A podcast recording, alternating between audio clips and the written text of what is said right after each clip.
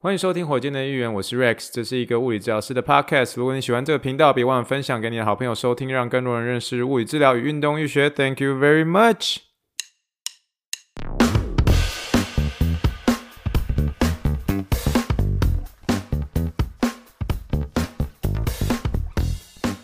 Morning, morning, good morning. Think big, dream big, and let's make it to the rocket. 今天是二零二二年十一月八号，欢迎收听第一百十二点六集的火箭队一员。各位听众，大家好，你好，你好，你好，让我们去听一听气泡水的声音。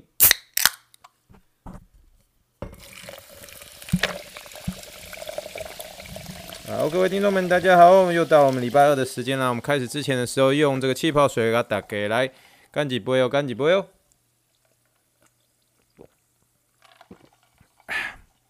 开始之前的时候，跟大家依旧是闲聊一下最近那个太空人夺冠，然后所以我们从礼拜一开始的时候就好多人，好多人，而且我们现在医院会全面开放，是大家都穿这个继续穿这个太空人队的一个球衣上班，所以呃礼拜一的时候就是很多同事，我也不知道他们从哪边哪边。就就很快就买到这个太空人夺冠的球衣跟球帽啊，然后包括很多这个病人也是，然后他们都会去像是一些知名的美国一些体育用品店，像是 Dick's 啊、Academy 这种，然后就是那那边都已经摆好很多这个太空人夺冠的一个衣服这样，然后所以。那个来我们这边做治疗的一些这个嗯病人们，有些人就是在网络上就订了一大堆，然后就是订了就就跟我说哦，帮我孙子买了四件四个帽子等等，然后大家都是开始在抢购，你知道吗？就大家就想要这个留作纪念品这样。我个人本身我是还没有开始去买啦，我想说就等稍微风潮在过后之后，然后再再去这些体育用品店啊体育用品店去看一下。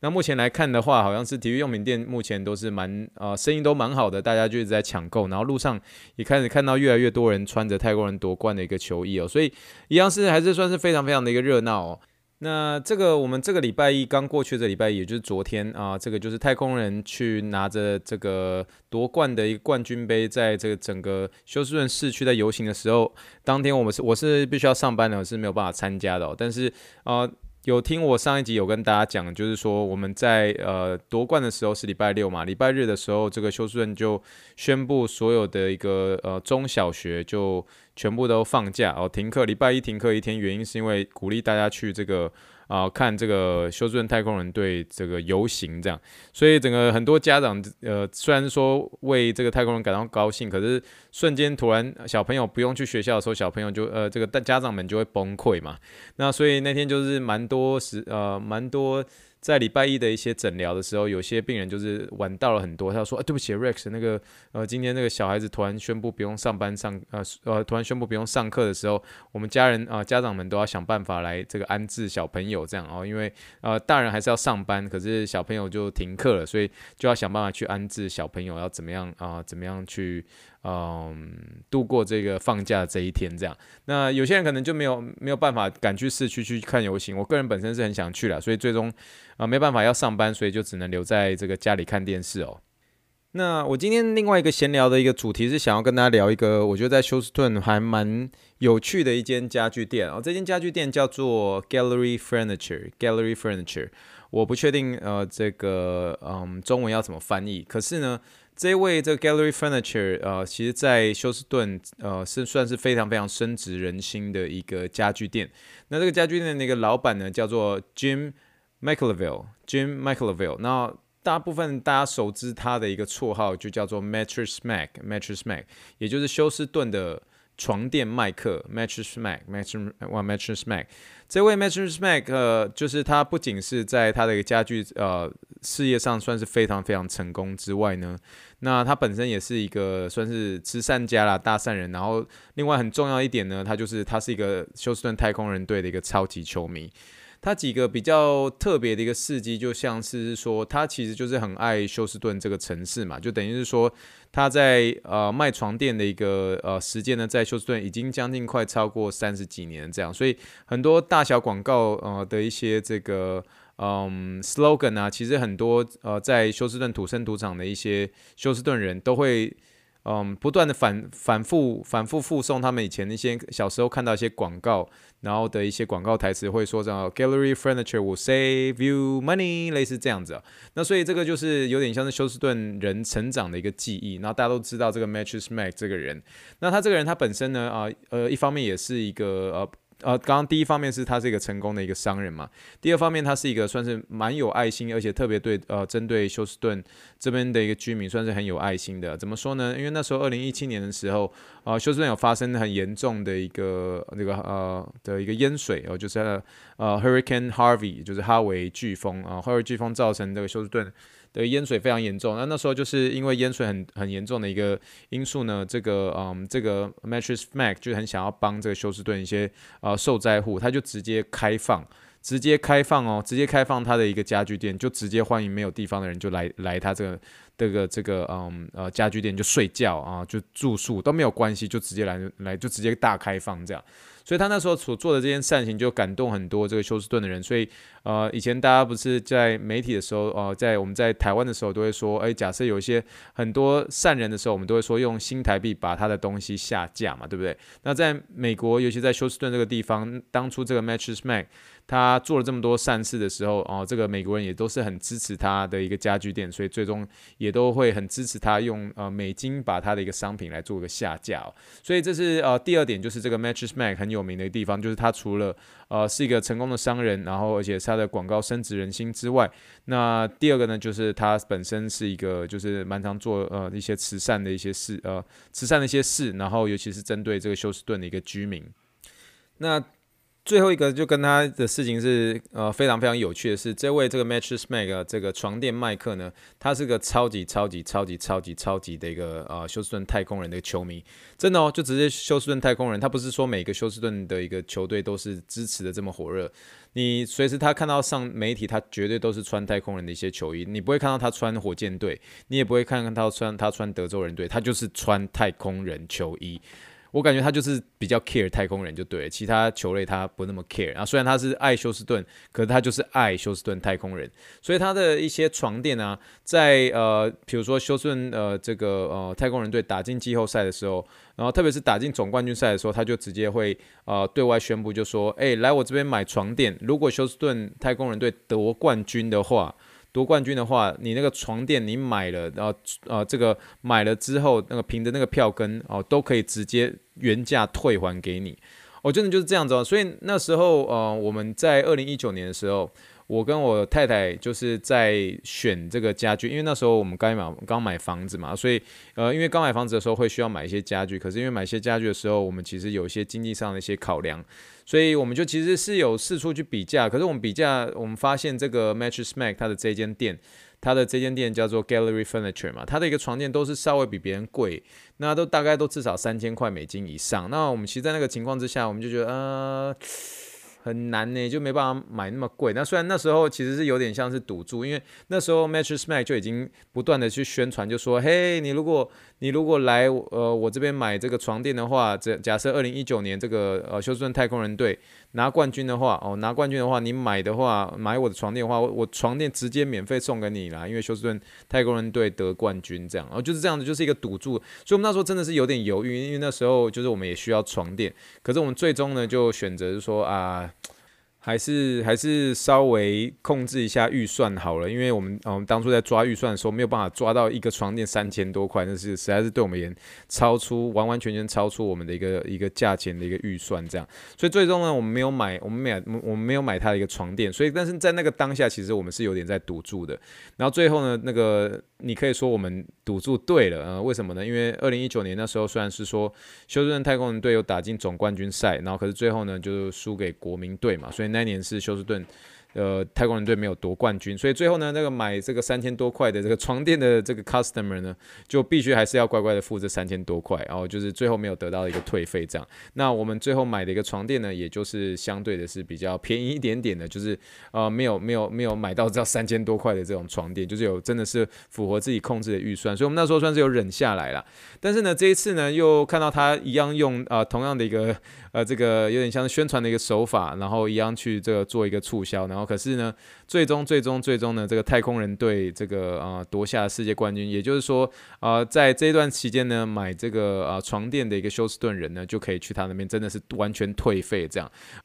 那当然，另外一个有趣的一个新闻就是说，这个如果大家有注意到说这个有关于这个 Mattress Mac 的一些新闻，就是他其实也是一个疯狂疯狂的一个赌徒啊，他就是在这次的世界。呃，大赛上面也是在这个合法的一些这个运动的一个彩金上面，就投了将近快一千万，然后最后泰国人夺冠了嘛，所以他最后就获得了将近快七千五百万元哦，七千五百万美金的一个彩金，所以是非常非常惊人的一个数字哦，所以他就是除了刚刚所说的这三个特色之外，他还是一个疯狂的一个赌徒呢。可是，可是他也因为这样子呢，他所以就是可以再有更多的一个资源。去可以去呃抵挡住这个即将有一大堆人要去换这个呃退费的一个这个。呃，床垫，然后所以他是一个非常非常精明的一个商人呐。他其实事实上呢，呃，不管不不单纯只是就是很爱休斯顿，很爱休斯顿太空人，可是又很会做生意，然后而且让很多这个退回的一个消费金额都会让客户很满意，然后借此又达到这个广告宣传的一个效果。所以你说，呃，这休斯顿，呃，这个休斯顿的有点，尤其是土生土长的休斯顿人，一定都会知道这个 Mattress Mack 这个人。那也也在这次太空人夺冠之后，也让我们更认识这位啊 Mattress Mattress Mack 的一个疯狂，这个这位床垫麦克的一个疯狂，那也算是跟大家分享一下，尤其是在分享我们那时候，我们二零一九年的时候，我们稍微是有一点点是在呃赌注当中，就觉得说啊，要不要去买这个 Mattress Mac 它的一个床垫呢？我们最后决定是没有的，那但是还好最后有赌对了，要不然 三千多块的一个呃的床垫对我们而言真的是有点呃有点太贵了一点点，超出了我们的一个预算了哦。好了，那我们今天就要开始我们进入了今天一个主题了。今天的一个主题呢，我们就直接要聊到最近这个台湾篮球一个重磅重磅的消息哦，就是这个啊、呃、魔兽魔兽 Dwight Howard 啊霍华德 Dwight Howard 的这个即将要加入这个桃园桃园云豹队呃 T1 的桃园云豹队，这个其实对呃台湾的一个篮坛是一个重磅的消息啊，因为呃过去的一个这个有关于呃在台湾打篮球的一个洋将呢，从来没有像。这个 Dwight Howard 呃这样子的一个资历的哦，就进了那么多次明星赛，还这个拿过最佳防守球员，拿过 NBA 冠军，然后又是选秀状元等等等，他那个资历的一个完整程度，甚至今呃。去年就差点进入 NBA 七十五大球星啊，他虽然最后没有进入，但是呢，事实上他呃对这个篮球迷，尤其他那时候在巅峰时期的时候，特别是在二零零八年那段时间，在魔术的那段期间，那给人就是印象非常深刻啊，就几乎是在那一段时间啊，就算是在那个时候，连这个。呃，侠客欧尼尔啊，大大部分都认为他是那个阶段的一个 NBA 的一个第一中锋，所以能够有 NBA 的一个第一中锋能够来台湾打球，其实确实对我们的一个篮坛会是一个很大的鼓励啊。其实我说在，我也蛮乐见这件事情。那事实上，对台湾的篮坛会是有一个很大的一个帮助。那我相信最后对这个 T1 的一个票房而言，一定会是非常非常啊、呃、大的一个影响。那相信会有很多这个喜欢台篮的这个火箭队议员的一个听众们啊、像是这个。像是这个 Benny 或是 Coach 邱啊，应该就会很想去看啊，是我不知道是不是啊，再让我知道。好了，anyways，那我们今天其实是想要聊一下这有关这个 Dwight Howard 这个霍华德的一个呃呃伤病史啊，为什么要这样聊呢？就是想说，哎，他要准备进入这个 T1 了嘛，那所以让我们大家来稍微认识一下他的一个简单的一个伤病史。那我们稍微知道一下，是说他不仅他是一九八五年次的嘛，所以他现在差不多是三十六，呃，快要三十七岁这样，所以就大概知道他的年纪其实说实在也不小了。所以呃，现在他虽然是说没有办法呃。接受这个 NBA 等级的这样子强度的一个呃高张力哦，他其实我是觉得他还是可以打啦，我相信他说不定一有机会的时候还是会想要回到 NBA。可是他其实，在最近几次记者会上面，其实有后来慢慢的有点像是在抱怨，是说自己已经慢慢的不被 NBA 所重视了。那我不晓得他是不是会真的就是想要来到台湾啊？因为我相信他来到台湾的时候，造成这样的一个风潮，绝对会让他感受到满满的。啊，满满的爱哦，满满的爱这样子，所以好了，那我们总而言之呢，我们就开始今天啊，简单的啊聊聊这个有关于魔兽霍华德的一个伤病史。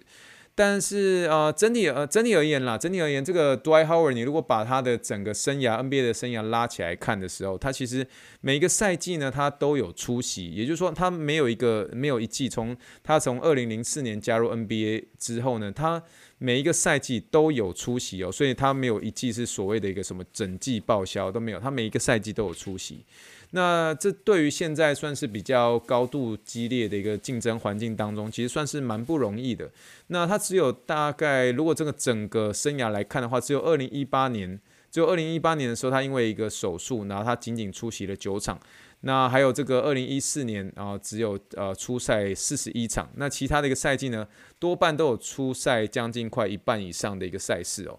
那我们开始聊聊一下这个有关于这个 Dwight Howard 他的一个生涯的一个前四季，他都是全部都是全勤的。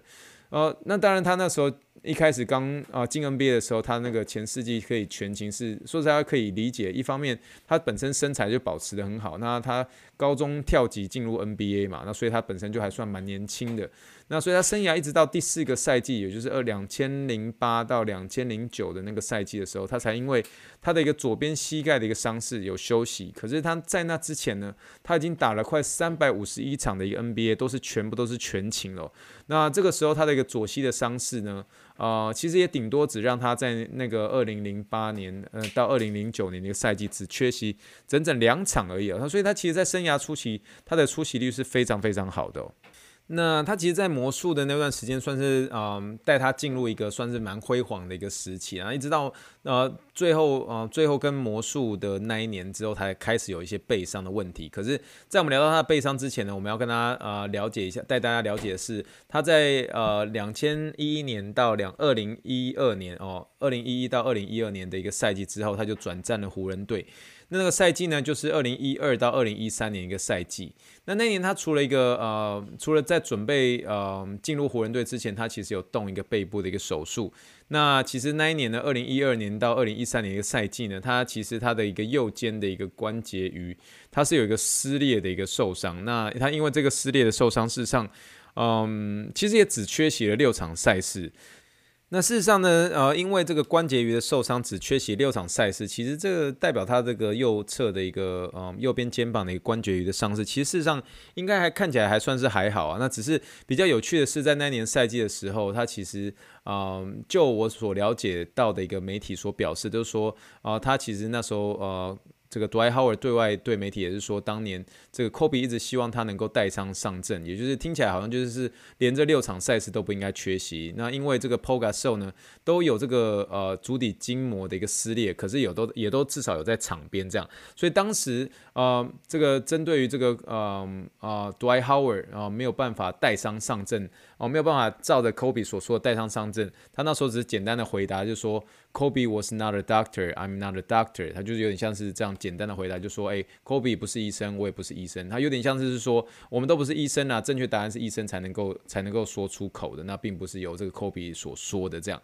啊，所以他算是这样的简单的回答，这个 Kobe 希望他带伤上阵的这样子的一个问，呃，这样子的一个挑战，然后这样的一个啊的一个回答，这样。但是呢，这个这个赛季事实上他只有缺席这六场赛事。那你如果是说他的右边肩膀的一个撕裂呢，啊，会是很严重的吗？其实事实上是没有那么严重的，他其实是他那个时候的一个右侧的一个关节鱼的一个撕裂是不需要手术的，而且他后来也持续呃在打球，那也没有受到太严重的影响。所以呢，呃，这过程中也没有传出他有反复性的右侧脱臼的一个问题，所以他的右肩基本上应该是不用过度担心啦。那但是呢，我们现在聊到重点，就是说这个有关于 Dwight Howard 的受伤影响他的一个生涯最大最大的，绝对会是他的一个背部的一个伤害哦。他在二零一二年四月二十号的时候。哦，他动了一个这个手术，这个手术呢叫做 lumbar microdisectomy，你可以说它是这个腰椎椎间盘的一个微切除术，微微切除术这样。那在那个赛季之后，他就立刻啊，不是说这个呃，这个说在那个赛季之后，他跟湖人队签约嘛。那在手术后的一个四个月之后，就算是嗯很快，算是比较快，比较快就回到场上练习，然后并且在那年二零一二年的一个十月三十号的时候就上场比赛。那他的生涯呢？哦，事实上呢，你如果真的是很认真看的话，哦，他的生涯的所有的一个统计数据，他其实就是因为这个二零一二年四月二十号的这个手术之后，这个背伤手术之后。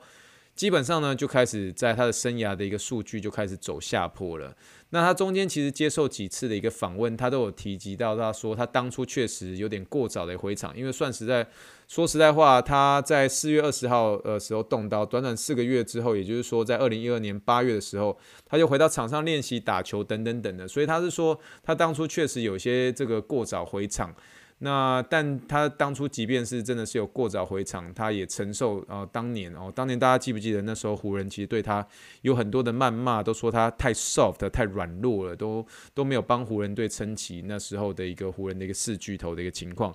啊、所以那年的湖人虽然是说有 Nash 有 Kobe，然后有 Dwight Howard 有 Paul Gasol，所以那时候就是一直被誉为说哦，这个阵容是非常恐怖的。可是事实上就有点呃雷声呃雷声大雨点小的感觉。然后所以那时候呃他离开之后，湖人队也对他是有呃湖人队的球迷其实对他是有很多谩骂的这样。那接下来赛季那当然就是我稍微稍微了解一点点，因为他那时候他其实在湖人队之后，他就中间也在这个火箭队。休斯顿火箭队打了三季哦，他就是火箭队的一员了。这样，然后在他当火箭队的一员哦，一共是有三季的一个时间。那他中间呢，呃，只有因为二零一四年的时候，他有一个因为右膝拉伤的一个关系，他缺席了将近二十六场比赛哦，所以这个二十缺席二十二二十六场比赛，在他整个生涯里面已经算是比较多的这样。那他之后呢，就是从火箭队离开之后呢，他就开始有点像是变成像篮球浪人一样。从火箭队之后，他后续还打过老鹰啊、黄蜂啊、巫师啊、七六人。但他最后呢，啊、其实，在 COVID 那一年的时候，他有真的是啊、呃，在这个泡泡里面，在二零二零年的时候，啊、在湖人队夺冠啊、算是在他在生涯里面唯一啊、呃，到目前为止唯一的一个呃冠军这样。可是他在整个生涯的一个后半期，他唯一一个赛季啊，唯一一个赛季让他出赛不到十场的，就是在二零一八年的一个赛季。他在那年的一个二零一八年的一个赛季，他在乌斯啊，算是动了一个有点像是啊，因为臀部受伤的一个手术。那虽然是呃，媒体上面都是说他的一个臀部受伤，可是事实上呢，他还是因为背部的问题。因为我们都知道是说，我们背部的一些问题，特别是针对他，他是有这样子的一个嗯椎间盘突出的一个问题，所以这个椎间盘突出呢，会导致他的一个传导痛，也就是这种有点像是神经的一个传导痛。可是事实上呢，这个问题呢，啊，虽然它是传导到这个臀部。但事实上呢，他其实还是一个背部的问题，所以他最后动了一个手什么什么样的手术？这个手术就是腰椎第四、第五节哦，L4、L5 的一个 lumbar microdiscectomy，哎，又是啊 microdiscectomy，就是又是这个椎间盘的一个微呃椎间盘的一个微切除术哦，又是再再次动了一个类似的一个手术，只是位置就明确的交代是在 L4 跟 L5 哦，第四跟第五节这样。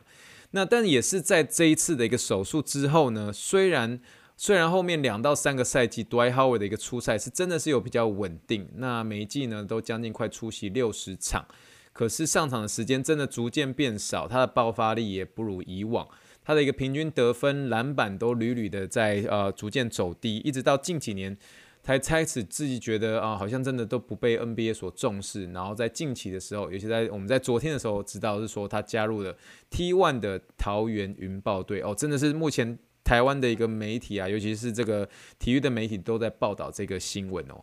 那我们回到他这个本身的一个呃，二零一八年这个手术，这个 micro dissect 呃，dissectomy 呢，这个他其实手术里呃的一个成功率很高。那成功率大概是落在这个七十八 percent 到九十五 percent 之间。那尤其在手术后的一到两年内，它的一个状况呢，其实事实上都会算是会会会是恢复的良好，因为手术的成功率算是蛮高的这样。可是呢，下背痛的情形呢，事实上呢，还是会因为有这个 microdiscectomy 的一个手术。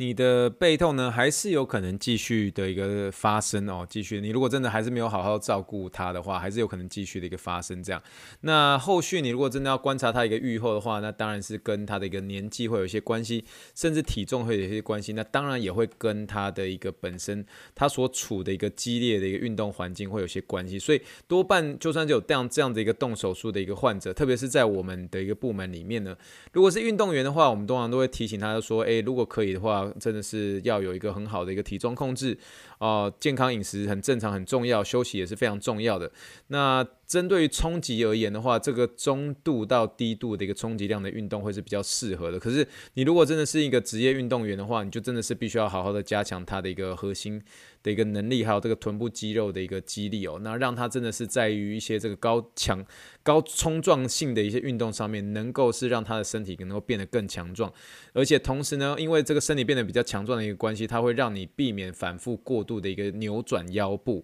或是过度的一个弯腰哦，这样子能够啊、让你的背才是真的是有一个比较被完整的一个保护者，而不是真的是就是说呃在每次手术当中就是呃真的每次的受伤当中都是追求一些手术的一些内容，我一定要我一定要做这个 micro discectomy 呢，让我自己的一个背部能够好转。哦、呃，虽然是也是有，可是，在那之前呢，多半都还是会希望建议你先做一个保守治疗，去试看看。如果真的没有恢复之后，我们再谈，呃，可能是打针，然后再谈可能是手术喽。好了，我们今天就算是呢，为大家整理一下他这个本身这个呃，Dwight Howard 要准备加入 T1 的一个呃伤病史，所以都可以听得出来，他其实最大的一个呃伤痛呢，就是他的一个背部的一个部分。那必须承认哦，他已经即将快要满三十七岁嘛，所以你也知道，都已经三十七岁了。我每次只要听到大家三十六岁，我都觉得这个这个篮球员应该是要准备退休了。那已经达到三十七岁。事实上呢，以他的一个生涯而言，我已经觉得他的一个生涯所打的比赛的一个场次已经算是蛮多，已经算是蛮厉害的。那虽然是说他的身手不如以往，可是他真的是因为过过去的这样子的一个背伤。导致他的一个爆发力呢，跟运动能力也都受到了很大很大的一个影响。那所以我觉得，呃，说实在话，他以目前他现在的一个运动能力而言，我觉得，呃，在 T1 上面应该是很够，而且最重点的是，他真的可以吸引很多这个啊、爱篮球的一个球迷，真的是来为了目睹他的一个风采，为了目睹一个超级超级篮球巨星啊、呃，就算现在不是呃这个 NBA 的一个巨星了哦，因为毕竟他上次进明星赛的时候也是这个二零一。四年了，所以是事实上已经很久了。那后来就成为一个篮球浪人嘛。那啊、呃，上场的时间也没有像以往呃在魔术的那个时期那么多了，都大概只剩下十几分钟这样。那虽然呢，你可以。呃，有点是觉得说，虽然是他是一个超级明星球员，可是他的一个体能还有各方面，也因为他背伤的关系，然后逐渐在走一些下坡。我认为他其实在，呃台湾男篮里面啊、其实应该是会有不一样的一个篮球风貌会出现。可是我觉得他本身他在啊、出席篮球上面，可能也会有或多或少需要一些时间上的一个控制，因为他确实呃已经有一定程度的一个年纪了。那虽然说这个 micro discectomy 他一个预后还算是不错，可是你看他其实，在生涯里面也动了第二次这样，所以你是说，